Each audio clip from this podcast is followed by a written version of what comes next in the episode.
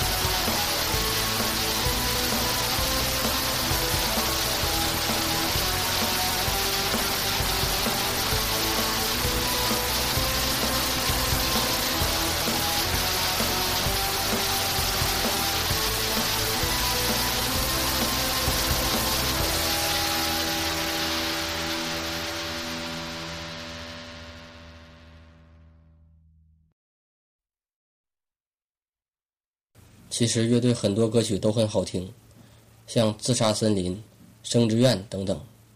但是这种风格的歌曲一般都很长，动辄六七分钟。我们只能推荐两首最受欢迎的歌曲。再来听一首《Somehow》，中文原名叫《奈何》。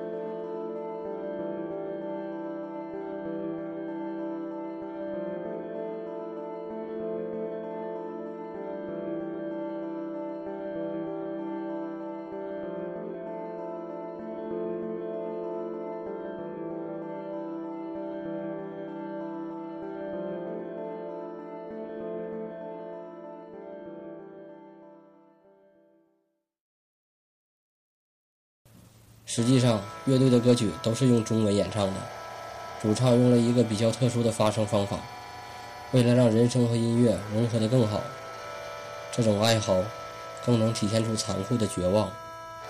在抑郁症患者的眼中，世界是黑白的，没有色彩，也没有激情，他们只生活在自己的世界里，生活并没有那么美好。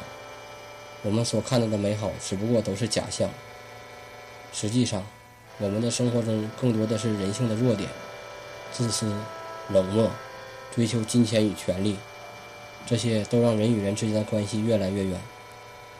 有着与其他人完全不一样的想法，可能就会在社会上磕磕绊绊，这样更加导致了思想的偏激、阴郁。而且，我感觉抑郁症像是一个与生俱来的，一个会陪伴你终生的，它就是你的一部分。你若带来了，便永远也不能抛弃它。来听一首受迫害乐队二零零九年的专辑《End Living》中的同名歌曲。